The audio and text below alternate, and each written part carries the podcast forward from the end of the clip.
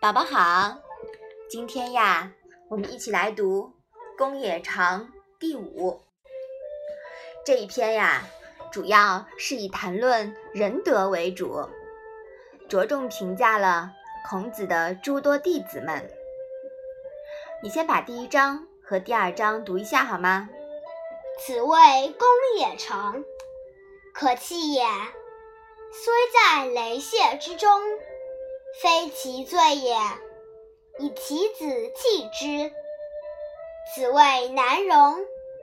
邦有道不废，邦无道免于行路，以其兄之子弃之。公冶长和南容这两个人是什么意思啊？公冶长和南容呀，都是孔子的弟子。公冶长呢，姓公冶，名长，《史记》中记载啊，他是齐国人。相传公冶长听得懂鸟语，并因为这个奇特的功能啊，而被无辜获罪，但是又因为懂得鸟语，证明了自己的清白。而被释放了。那南荣呢？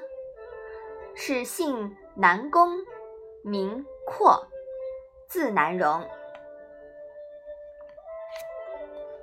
妈妈，雷泄是什么意思啊？雷泄呀，是捆绑犯人用的绳索。这里呀，借指牢狱。道是道理的道吗？嗯，也是，也不是。孔子这里所讲的道呢，是说国家的治理符合最高的和最好的原则。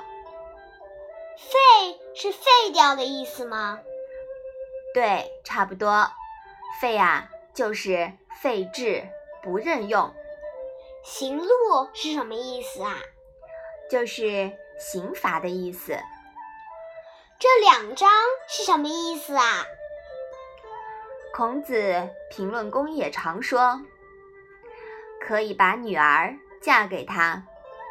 他虽然被关在牢狱里，但这并不是他的罪过呀。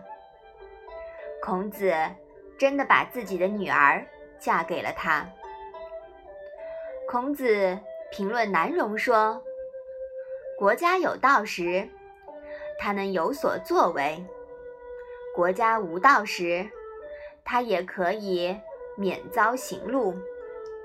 于是，把自己的侄女嫁给了他。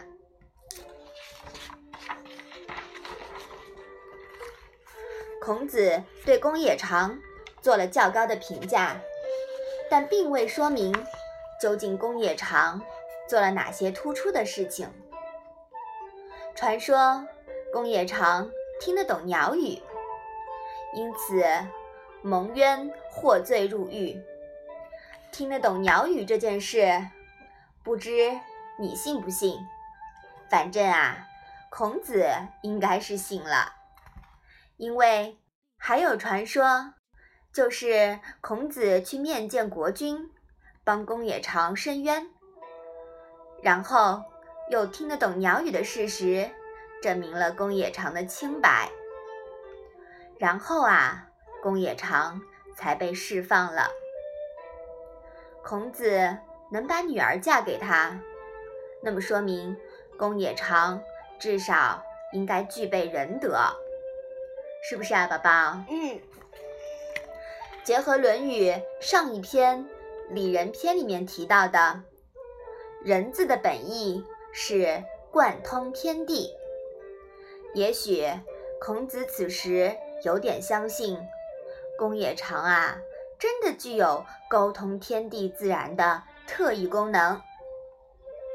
此时的孔子呢，正好年届不惑之年，即将步入知天命的年龄。他能把亲生女儿嫁给公冶长，应该有他的道理。我们暂且不论此事真假。全当故事听听吧。我们再来说说南荣。孔子对南荣也做了比较高的评价，至少南荣是一个识时务为俊杰的人，懂得保护自己和家人。这也应该是孔子能够把自己的侄女嫁给南荣的原因之一。《论语》的编者呀，把这两件事情放在一起，意味深长。抽去其一，对孔子的择婿观就会形成很大的误解。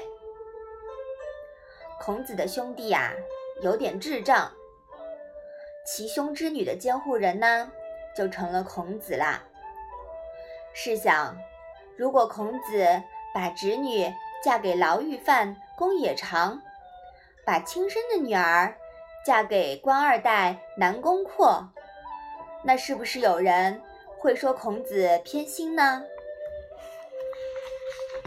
好啦，这两个呀都是故事。那宝宝把这两章来复习一下吧。此谓公也长，可弃也，虽在雷泄之中，非其罪也，以其子弃之。此谓难容。邦有道不废，邦无道免于行路，以其兄之子弃之。嗯，好的，那我们今天的《论语》小问问呀，就到这里吧。谢谢妈妈。